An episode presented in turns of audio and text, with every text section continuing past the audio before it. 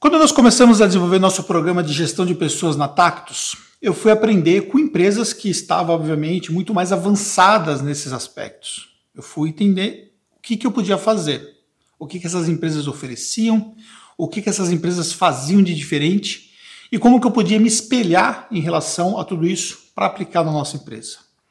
Só que eu ficava com uma pergunta, porque eu via algumas coisas que as empresas faziam e viam que isso custava muito caro. E eu ficava me perguntando, mas como é que eu vou fazer com que isso retorne o investimento que foi feito nessas pessoas? Como é que eu vou fazer, por exemplo, que esse valor que eu vou estar ali investindo, ele possa refletir em ganhos para a nossa empresa contábil? Considerando a realidade da nossa empresa contábil. Quando comparava, por exemplo, com uma empresa de grande porte, a realidade de uma empresa contábil é bem diferente. E aí, eu comecei a fazer os investimentos depois de mapear o que dava para ser feito, de fazer as devidas adequações e comecei a aplicar na minha empresa. E hoje eu posso te dizer como é que nós temos retorno com o investimento que nós fazemos na gestão de pessoas dentro da nossa empresa contábil. E nesse vídeo aqui eu vou te dar algumas dicas práticas, estou lendo aqui as minhas anotações, algumas dicas práticas para você em relação a isso, tá bom? Como é que você pode ter esse retorno. Mas uma coisa importante para mim, Primeiramente, você já deixa o seu like, por favor, porque isso ajuda que esse conteúdo chegue para mais pessoas. E também, deixa um comentário para mim, tá bom? É um conteúdo de valor para você. Vamos lá? Primeira dica. Você, ao fazer isso, você tem um reflexo lá no seu cliente. Pode parecer é, que essa conta não fecha, né? Você faz muita coisa pelos seus colaboradores, que no nosso caso nós chamamos de time, e aí você precisa entender que isso se reflita no nosso cliente. Mas, na verdade, quando você contrata um profissional, ele precisa prestar um bom atendimento, ele precisa ajudar o processo de retenção. Mas é, é uma coisa, por exemplo, que é meio que psicológico, né? Quando as pessoas estão satisfeitas com algo, a tendência delas de fazer uma entrega diferenciada é muito maior. Porque o grau de satisfação ajuda em muitos aspectos no contato com o cliente na forma como o profissional vai conversar com o cliente, na forma como ele está mais receptivo a uma crítica, a uma reclamação desse cliente, é, no que ele pode entregar de algo diferenciado, que vai além, às vezes, por exemplo, do básico. Senão eu sou pago para fazer isso aqui, pronto, acabou. E você sabe que, na realidade, você precisa ter uma entrega diferenciada para que aquele cliente seja surpreendido, por exemplo. Imagine, por exemplo, que nós temos em cada contato de atendimento com um cliente, nós temos ali uma mensuração, né? Uma mensuração que vai, por exemplo, ali entre um contato neutro, né? Um contrato onde o cliente ficou frustrado e um, um contato que o cliente ficou extremamente satisfeito ou pelo menos satisfeito acima da média. O neutro, beleza, fez o básico, tal, me atendeu bem, nada demais. O insatisfeito, o cliente fica com a sensação de frustração, né? E com certeza isso tem a ver diretamente com a forma como foi conduzido aquele atendimento. E por fim, o contato satisfeito, o, o contato totalmente satisfeito, desculpa, é, significa que o cliente realmente ele viu valor naquilo. Quando você trata os seus profissionais de forma diferenciada, fatalmente eles são muito mais impelidos a também tratar os seus clientes de forma diferenciada. Obviamente você precisa medir isso, né? No primeiro momento nós somos fazendo alguns benefícios diferenciados para o nosso time, e em um segundo momento nós somos aprendendo a medir isso. E o grau de maturidade que você vai tendo na gestão de pessoas te permite você medir. Hoje nós temos uma série de medições que nós conseguimos enxergar se realmente isso está acontecendo. Mas realmente isso se reflete lá no nosso cliente. Então esse é o primeiro aspecto que eu quero destacar. Ainda falando sobre cliente, sobre atendimento, operação e tudo mais, o segundo aspecto tem a ver com produtividade. Uma empresa contábil que investe em gestão de pessoas é uma empresa mais produtiva. E nós conseguimos, ao longo dos anos, construir uma empresa extremamente produtiva e fora da curva de empresas que competem nos mesmos segmentos que nós competimos ou de empresas que teriam um porte semelhante, mas por serem empresas que tem um baixo uso de tecnologia ainda, que não tem processos bem alinhados e que não tem pessoas bem preparadas ou bem engajadas, elas não conseguem ser tão bem produtivas como nós conseguimos ser.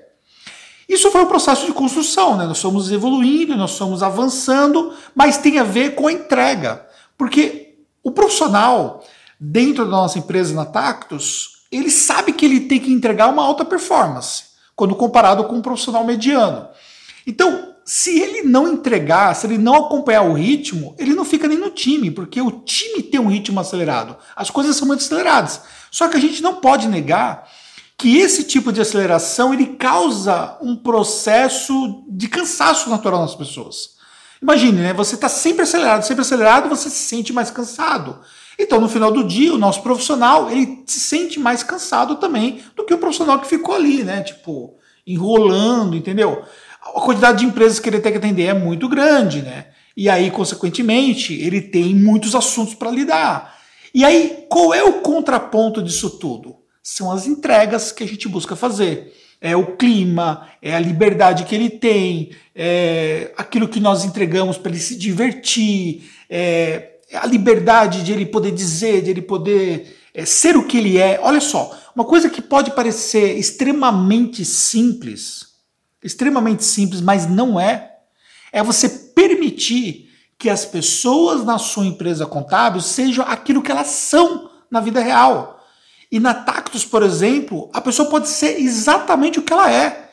Então a gente não tem nenhum processo de julgamento, a gente não tem ali nenhum processo de, ah, mas a pessoa esquisita. Cara, os caras mais esquisitos, eles se destacam às vezes.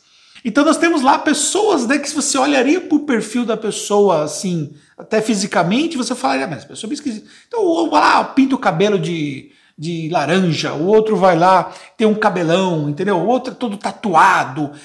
Ele, aí tem um profissional, por exemplo, que ele é todo tatuado e ele trabalha de bermuda, ele trabalha de chinelo, entendeu? E assim, na empresa anterior que ele trabalhava, ele não podia mostrar tatuagem, porque as empresas, a empresa tinha um, um preconceito de que a tatuagem seria refletida no atendimento ao cliente, na visão do cliente ou até mesmo no serviço dele.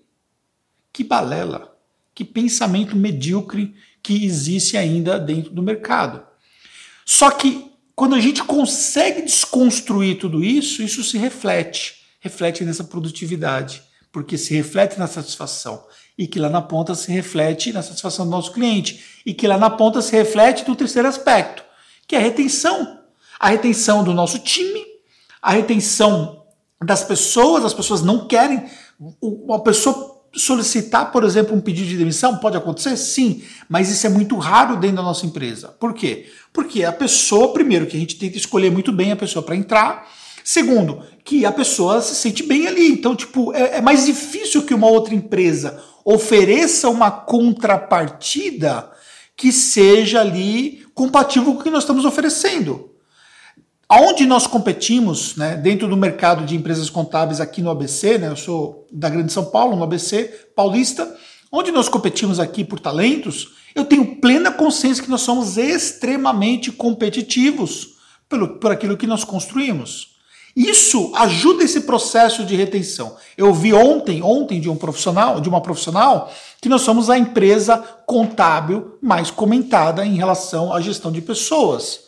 Assim, eu prefiro ter uma visão ainda é, mais pé no chão em relação a isso. Mas eu fico muito feliz com esse tipo de comentário. E eu sei que isso se reflete um plano de carreira, a pessoa consegue ver um norte, a, a, empresa continua no processo de crescimento, então ela vê que ela pode galgar outras fases dentro da sua carreira, ela pode subir degraus, ela pode ter resultados, pode ter uma, uma, um valor variável de acordo com a entrega, tem uma série de fatores, esses fatores todos são relevantes. Então, o que eu quero dizer para você é o seguinte: é que ao fazer esse investimento, você vai ter também esse resultado na retenção dos talentos na sua empresa.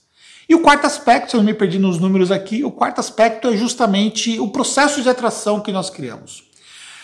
Esse processo de atração nos dá alguns benefícios, como por exemplo o volume de pessoas por vaga gera alguma frustração em muitas pessoas. Muita gente me chama, ah, mas eu fiz aplicação, mas não fui nem chamado. Na verdade, você foi avaliado quando você fez a aplicação, mas você às vezes não chegou no nível, por exemplo, de ser chamado de acordo com a avaliação que foi feita. Ou é feita uma entrevista por telefone e de repente a pessoa não avançou no processo seletivo. Por quê?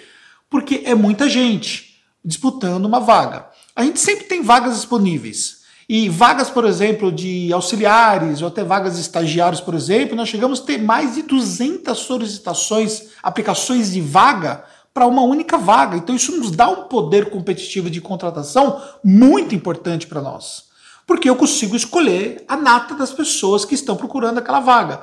E aí, consequentemente, eu consigo ter uma análise muito melhor das pessoas que têm fit com a nossa cultura, das pessoas que estão alinhadas com a nossa empresa, das pessoas que realmente têm mais chance de performar, das pessoas que estão mais alinhadas com o processo de entrega.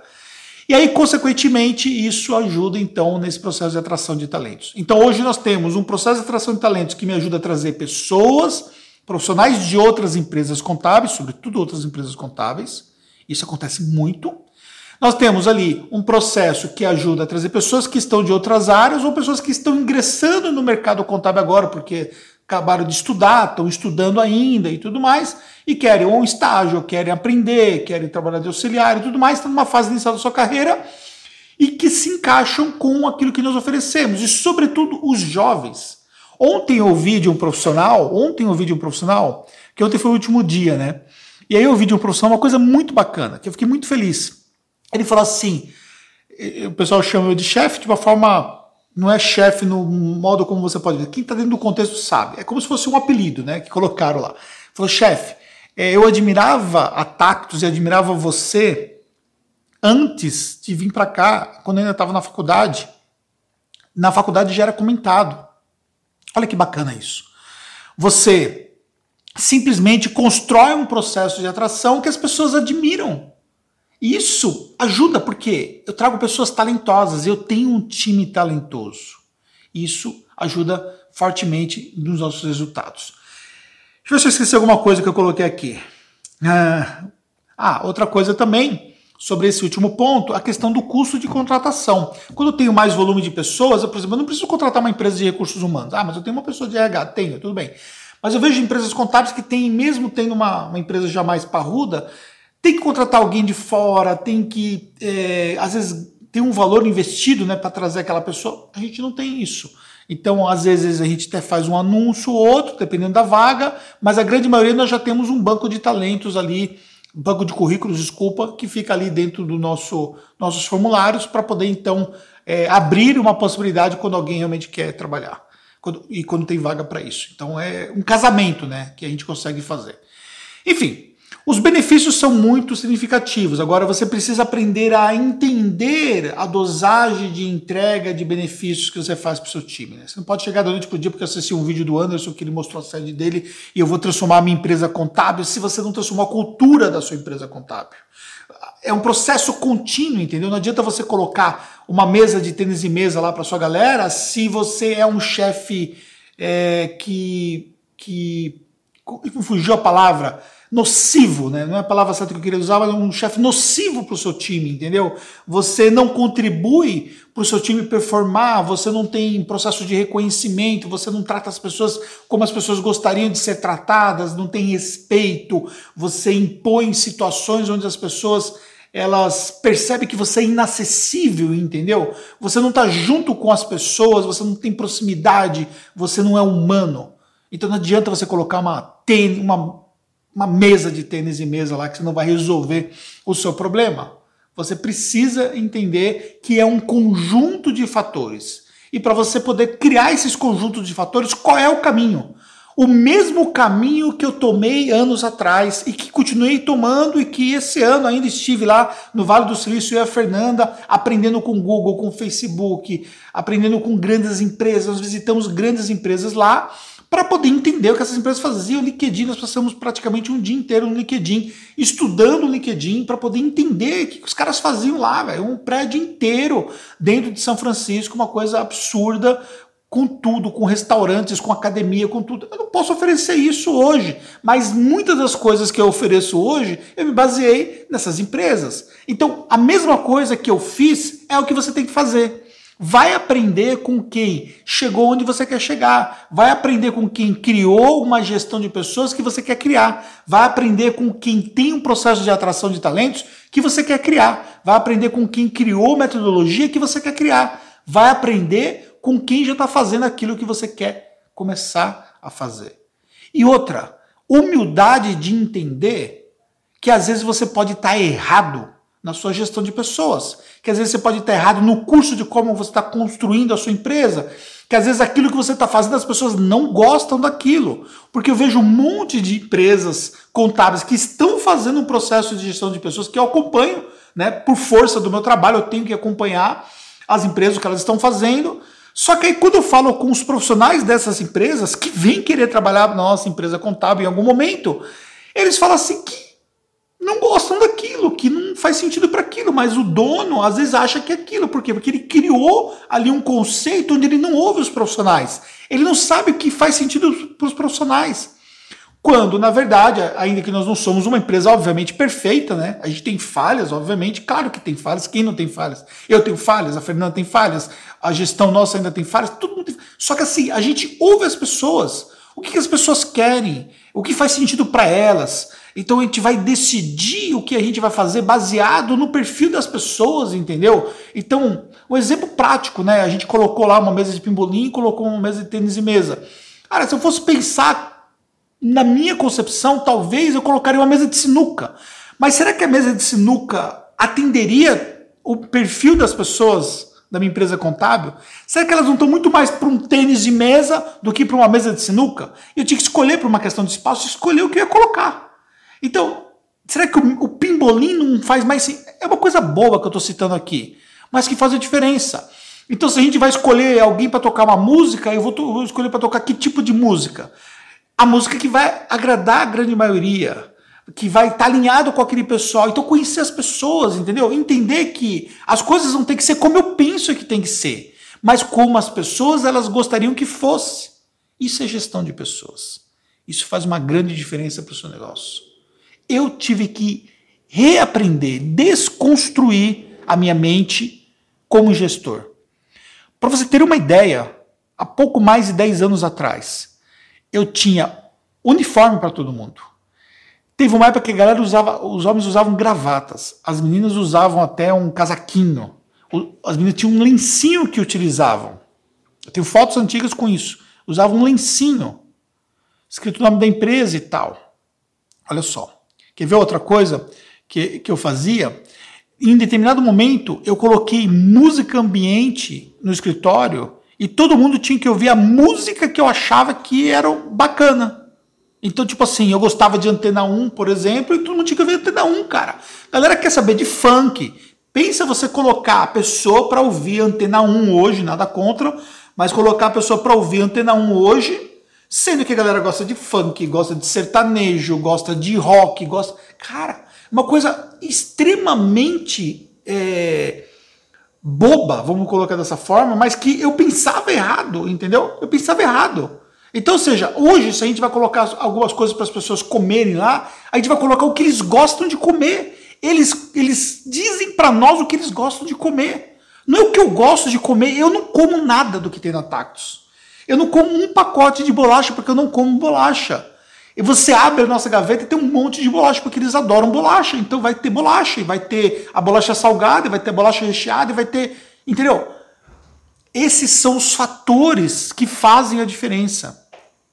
Que a sua empresa contábil não tem que ser como você quer que ela seja, mas como o seu time quer que ela seja. Sobre esses fatores, claro, tem coisas que têm que ser respeitadas, você tem que dar liberdade mas a liberdade precisa ser guiada, precisa ter um líder para direcionar, porque senão, né, se a gente deixar, vai fazer festa todo dia, vai ter bebedeira todo dia, vai ser uma, uma loucura, porque a galera é jovem, quer saber de festa, é óbvio, né? Então a gente precisa direcionar o que pode ser feito, senão a gente perde o rumo da coisa. Mas você precisa ouvir as pessoas. Fez sentido para você? Gostou desse vídeo? Manda esse vídeo para alguém. Comenta esse vídeo para mim. Quer aprender o que você pode fazer? Logo, logo, logo 2021, tá aí, você vai poder vir aprender presencialmente, entender o que, que a gente faz diferente para você então pensar também no seu negócio. Tamo junto nessa. Até próximo conteúdo.